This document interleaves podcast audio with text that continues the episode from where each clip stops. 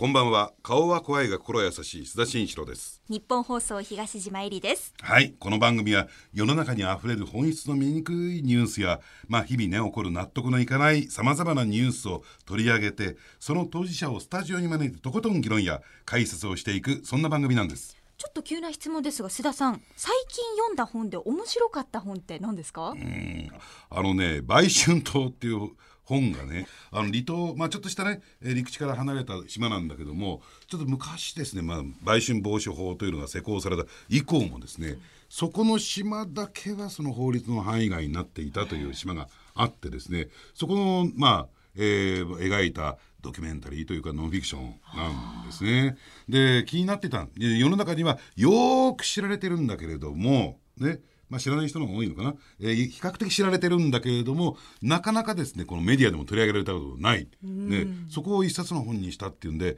えー、読んでて、えー、あなるほどこういう経緯があったのかっていうんで面白かったですね。さすがですね、ハリー・ポッターとかあんまりイメージないですもんね須田さん余計なお さらよそんなのハリー・ポッター読むよ。須田慎一郎のニュースアウトサイダーこの後6時30分までお付き合いくださいそれではご紹介します。本日のお客様は国際ジャーナリストの大野和元さんです。よろしくお願いします。よろしくお願いします。大野さんと私って結構長いですよね。長いですね60年ぐらい。60年。もうその年齢変えちゃいますから。あの私がね駆け出し時代にもうお目にかかってるんですよ。そうですか、ね、ちょくちょくちょくあってますね、変わりませんか？須田さんは。いやヤクザぶりは同じですよね。変わらないけれどもねあの私はね変わらないんですけど大野さんってその当時からね国際ジャーナリズム第一線に伝えたの、ね、ある意味で、えー、まあ尊敬する人っていうか憧れの人だったんで、まあ、私その頃はレポーターですからただ番組の、ね、え。ー、そんな大野和元さんのプロフィール改めてご紹介させていただきます。大野さんは1955年兵庫県西宮市のお生まれです。東京外国語大学英米学科を卒業後アメリカに渡ってニューヨーク医科大学で基礎医学を学んだ後ジャーナリストの道に進まれました。以来世界的な要人や渦中の人物への単独インタビューを実現して特に今年のノーベル文学賞を受賞した和夫石黒氏へのインタビューをいち早く行っていたことが注目を集めているんですよ。今実は手元に一つの本がありまして、はい、PHP 新書から出ている「知の最先端」という大野さんが書かれた本なんですが、この中にあの和夫石黒さんのインタビューが、え。ー、これ何年です？これ2013年ですけどね、でも実際にインタビューしたのは2006年ですね。2006年。ちょうどあの「私を話さないデガ」の翻訳が2006年4月22日に出てその直後。ですね。あの最近でこそね、えー、俺がトランプ大統領の当選を予想したなんていうのはなんかもう次から次へと出てきてね、えー、最初に目つけてたなんていう人が多いんだけど2006年ですか。そうですね、インタビューさんそうですね。でもう一つ意外なのはあの大野さんってこういう文学的な分野にも結構造形が深いというか興味があったんですね。というのはね見かけと全然違いますね。いやあのもともとは医者になるつもりで、はい、あのあもあのまあアメリカにニューヨーク医科大学行ったんですけども、えーえー、で日本ではあの東京外での英米科ですから、はいはい、そこで英米文学やりますよね、えー、だからものすごい小説読んでます。現代アメリカ文学。まあイギリス文学はあんまり読んでませんけどもアメリカ文学はものすごく読んでますね。えーなんであの石黒さんにインタビューしようと思い立ったんですか？まずね、えっと、学年が一緒なんですね。彼は1954年11月生まれで、ええ、私55年3月ですから、うん、あのインタビューした時にももし同じところのでもし学校行ってたら同じ学年だねとか言ってましたけども、え、それがあってそれから私を話さないでの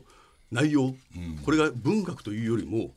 SF なんですよ、うん、それでびっくりしてね、これは会いたいと思って、普通は出版社とかそういうあの媒体から依頼があるんですね、ええ、それから取材決めるんですけども、え、私この場合だけ特別、とにかく会いたいから、インタビューしたいと、うん、でインタビュー取れてから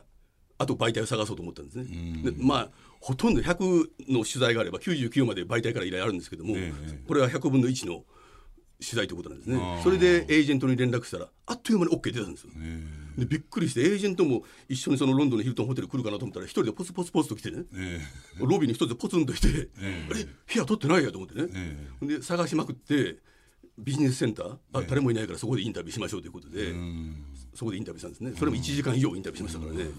今ちょっとあの SF って言葉が出てきたんですけども、はい、あの大野さんのどこの金銭に触れたんですか？この石黒さん石黒作品っていうのは。えー、私がその医学部行ったきっかけは臓器移植、はい、日本でまだね、あのやってませんでしたけども、アメリカではもう1968年から始まってましたので、それでこの私を話さないでの中に臓器移植のためにその子供を育てるという設定があるんですね。ねそれでもうそこですねピタッと重なって、でしかもバブーンと言ったんだが皮膚、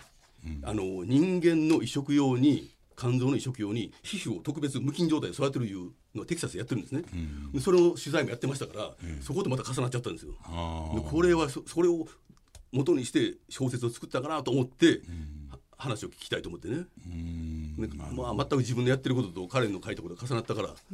インタビュー申し込んだら、あっという間に取れたことですね。あの石黒さんの印象ってのはどんな印象なんですか、えっとね、僕と正反対ですね。僕は割と短期なんですけども、えー、彼は長期というかもう何年間もその一つのテーマについて温める。でまた忘れた頃に別のことを考えてそれを小説にする、その前に考えたことをまた考え直してまた小説にするとかね、ものすごく長く考えるんですよね。あの石黒さんのインタビューっていうのは何語でやられたんですか？あもちろん英語ですね。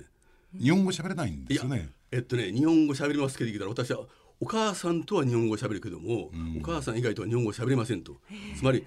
女性語、うん、それから5歳であの長崎からイギリスに渡っているので、幼稚な言葉だから恥ずかしいと。だからまあありがとうとかそういうのは喋りますけども、それ以外はあの恥ずかしくて喋ることができませんと言ってましたね。あのよく言われるようにねあの基礎概念って言ったらいいんですかね、えー、基本的なこう抽象的な、えー、思考というのは、考え方というのは母国語で考えるって言いますよね。あの我々日本人だと日本語でそういう抽象的な概念を考えると言われていて。まあ、あの石尾さんの場合はそういった意味で言うと英語でそれを考えてる考えてますね。つまりともし日本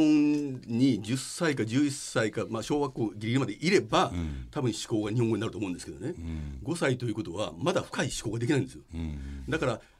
イギリスに行った時に、うん、あのそれほど言語に関してはハンディキャップなかったんですね、うん、すぐに追いついたんですね、えー、でそれが大きいと思いますよ。もし12歳までいて向こうに行くとかなりギャップがありますからね、えーあの石黒さん何もこれでノーベル文学賞だけを取ったわけじゃなくて、ええ、それ以前にあのブッカー賞っていうのを取ってるんですけども、ねね、これブッカー賞ってどういう賞なんでしょうあのその年に出版された最も優れた長編小説に与えられるんですね。で彼の場合は1989年にその「The Remains of the Day」えっと、日本語訳何でしたかね「えっと、日の名残」で取りましたけどね、だからまあブッカー賞を取ってその後ノーベル賞を取るいう、まあ、道は考えられますからね、まあ、私は予想してませんですけどね。登竜門とよく言われますよねそうですね。登竜門と言われますね、えーあのー、そういった例えばノーベル医学賞でいうとその前にラスカー賞があるんですけども、はい、そういう感じですね。あのどうなんでしょう。よく比較っていうか日本ではね日本だけの現象だと思うんですけども村上春樹が次に文学賞を取るんじゃないかってず,、ずっと言われてきたじゃないですか。その比較においては大野さんどんなふうに見ておりますか、村上春樹に関してはひょっとしたらその名前が入ってないんじゃないかという、うん、そのノミネーションの中に、うん、そういうこと言われてるんですね。うん、でハルキストはもちろん入ってると思ってますけども、ええその文学とか、まあ、去年取ったボブ・ディランとか、まあ、あの他のノンフィクションその前のノンフィクションですよね、はいろんな分野に与えられるけれども、文学に関して言うと純文学なんですよ。えで村上春樹の小説が純文学であるかどうかのものすごく議論で分かれてて、純文学ではないという人もものすごく多いと、うん、つまりもう永久に取れないんではないかという人も多いんですね、うん、つまり純文学に入ってないから、うん、つまりあの大衆小説通俗小説だからもう永久に取れないであろうと言われてる人も多いし、逆に毎年入ってるんだと言ってる人も多い。まあでも毎年600人から700人の推薦者が、まあ、本をねあの本家はその人物を、はい、あのノミネートしますからね、え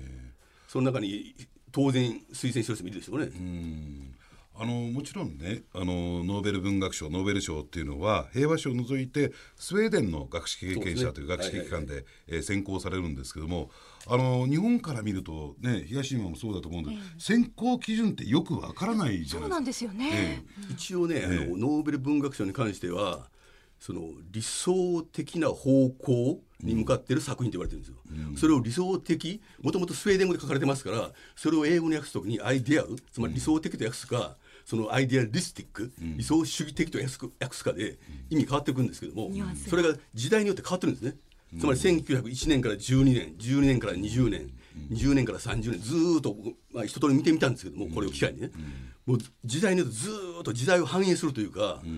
選考基準がものすごく曖昧だから、その理想的な方向というのが、時にはそのベストセラー、作家を選んだり、時には全く誰も聞いたことのないような作家を選んだり、はいはいはい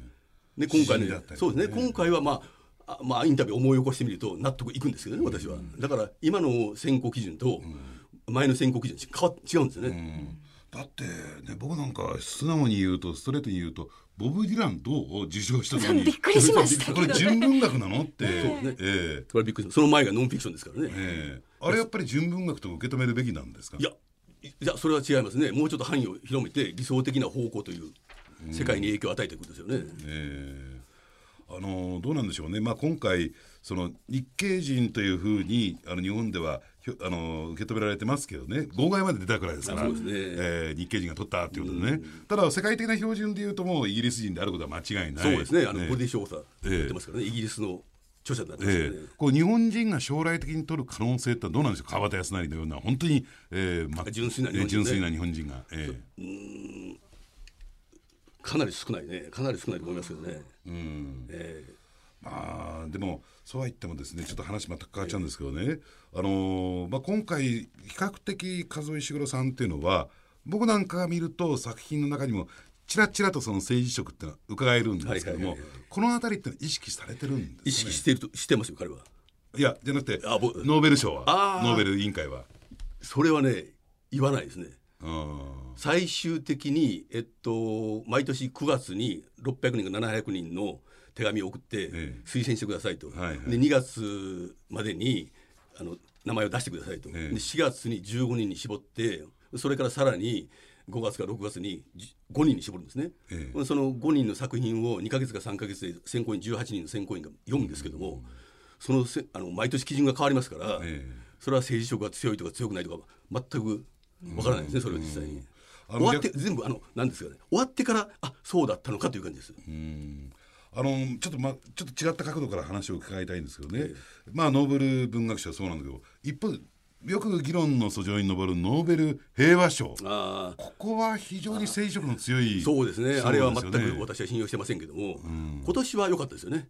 アイキャンというあの核廃絶ですからね、ただあれですよね。あのへ平和賞っていうのはあの一つだけそのノルウェーのねその国会が選任した委員が決めるっていう非常にブラックボックスになってますよねね。あれはどうなんでしょう。日本人からするとね例えば佐藤栄作が取ってすごいなとかね、あのやっぱりオバマ大統領あれオバマ大統領取ったのも僕も違和感持つんですけどもね。あの世界的な標準でいうとノーベル平和賞ってどんなふうな位置づけになってるんですか？位置づけとしては多分ほとんどの人が信用してないと思いますよ。あそうですか、うん。あのいわゆるノーベル化学賞ノーベル医学賞とかノーベル物理学賞はもう本当にあの純粋な科学ですけども、ノーベル平和賞は純粋でないので、誰も信用してないですよね。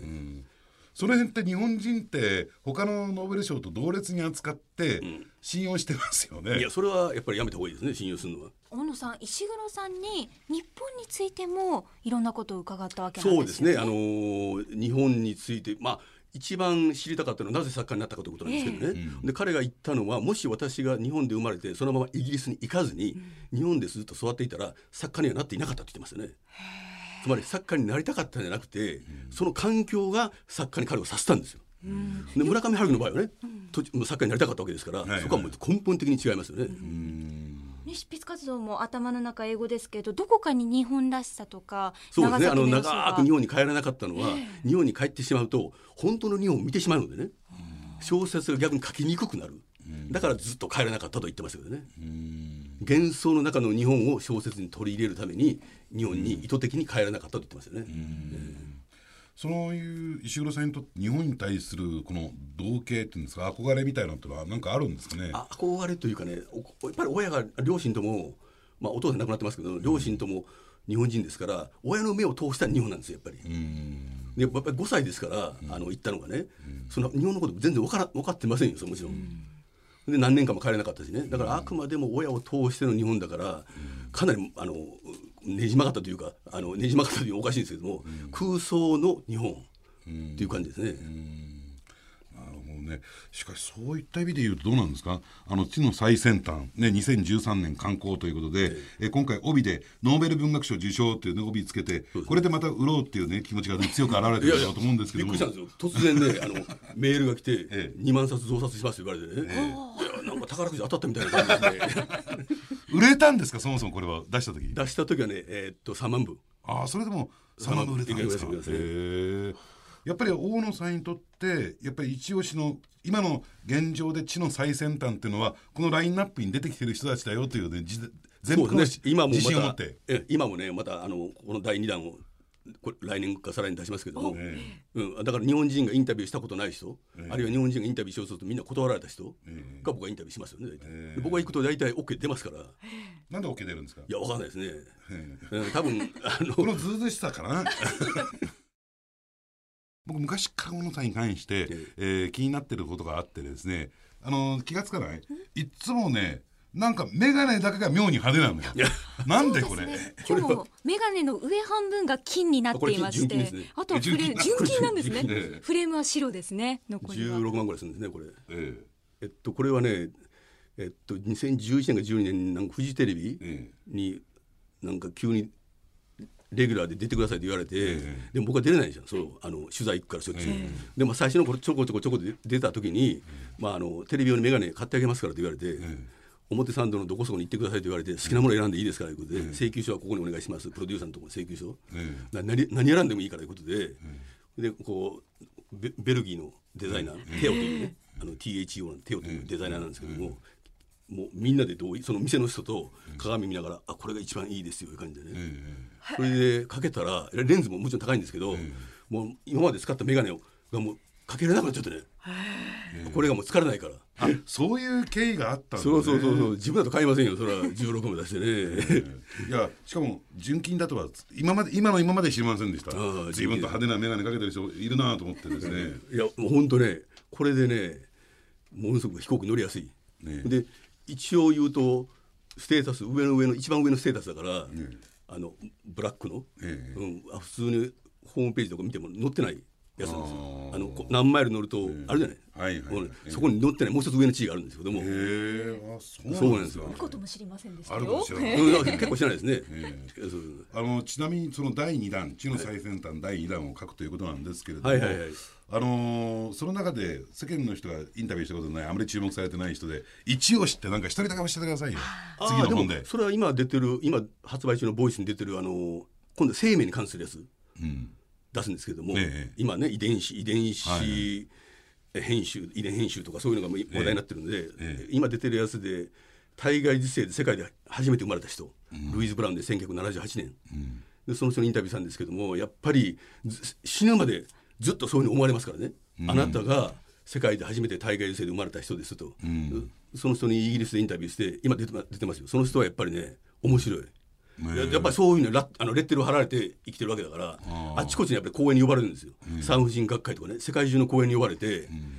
あの今だと600万人から700万人の人が世界中で体外受精で生まれてますけども今だとごく普通に日常茶飯事のように行われてますけどね、で彼女はきっかけですからね、その時にやったエドワーズロバート・エドワーズあのノーベル賞を取った人ですよ、2010年に、あの13年亡くなりましたけど彼にもね実は2001年に僕は新宿のパークハイアット会ってるんですよ。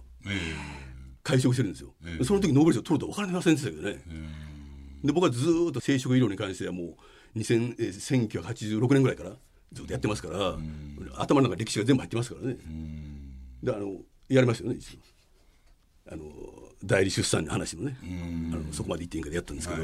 あれやってね翌日出版社から電話かかってきて「増刷決まりましたけどね、ええ。なんかやったんですか？いやテレビ出ましたけど」ほんとほんといやでもあのー、まあそういった意味で言うとあのー、どうなんでしょうね。石黒氏はまあリップサービスなのかな。えーね、今度は村上さんが取ることを言ってます。あれはリップサービスですね、えー、そう決めつけていいんですか？いやあのね彼が、えっと、インタビューあの受賞直後に喋ったのはマーガレット・アットウというあのカナダの作家、はいはい、が取ると思ってたと言いましたからねはっきり、えーえー、もうてっきり彼女が取ると思ってたことはっきり言いましたから、その時に春樹さんのことは一言も出てませんよそれは、えー、日本のメディアがインタビューすると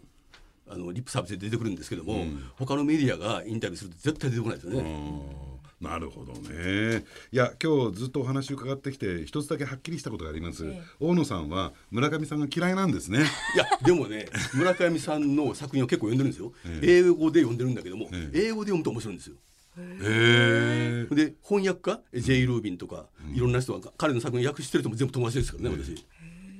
じゃあ今後大野さんがインタビューしていく方の中からまた次のね、ええ。候補者が出てくるかああ多分もしれない出てくるでしょうね。来年インタビューする人、まあ、言い言いませんけど、多分ノーベル賞取ると思いますよ。うん。あの僕のインタビューする予定はないですか？いや逆にしましょう。あ 俺のインタビューをしろと。なるほど。お後がよろしいようでさあその大野さんなんですが実は番組に初めてリスナーの方にプレゼントが、えそうなの？はいありま太っして腹だね。16番の眼鏡してるだけある ご紹介しました。PHP 新書から出ている「知の最先端」というその和夫石黒さんのインタビューが入っている本なんですけれどもこちらを3名様にプレゼントしますのでええ希望の方はメールでご応募ください。nos.1242.com nos.1242.com です。本希望と書いてお送りください。またぜひ注目する方を見つけたらまずニュースアウトサイダーで教えてくださいね。教えてくださいわかりました。ボイスに書く前に。はい。本日のお客様は国際ジャーナリストの大野和元さんでした。ありがとうございました。ありがとうございました。本日のお客様は大野和元さんでした。うん。なんかい毎回毎回濃い人ばっかりだね。今度あっさりした人がいいな僕としてはね。あのでもねな付き合いないんですよもうね。あのちょっとね指折り数えてか勘定してみたら30年近いんですよ。長いですね,、えーすね。ただですね今日も番組で申し上げたようにあの私がペイペイ時代からの付き合いですからねもう頭が上がらないっていうんでね。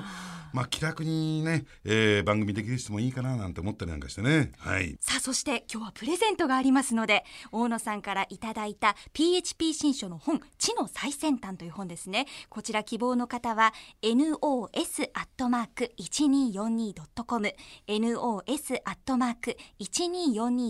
でお待ちしています。抽選で3名の方にプレゼントです。はい。来週もどうぞお付き合いください。お相手は須田慎一郎と日本放送東島えりでした。それではあさって月曜日の朝6時から朝ラジでお会いしましょう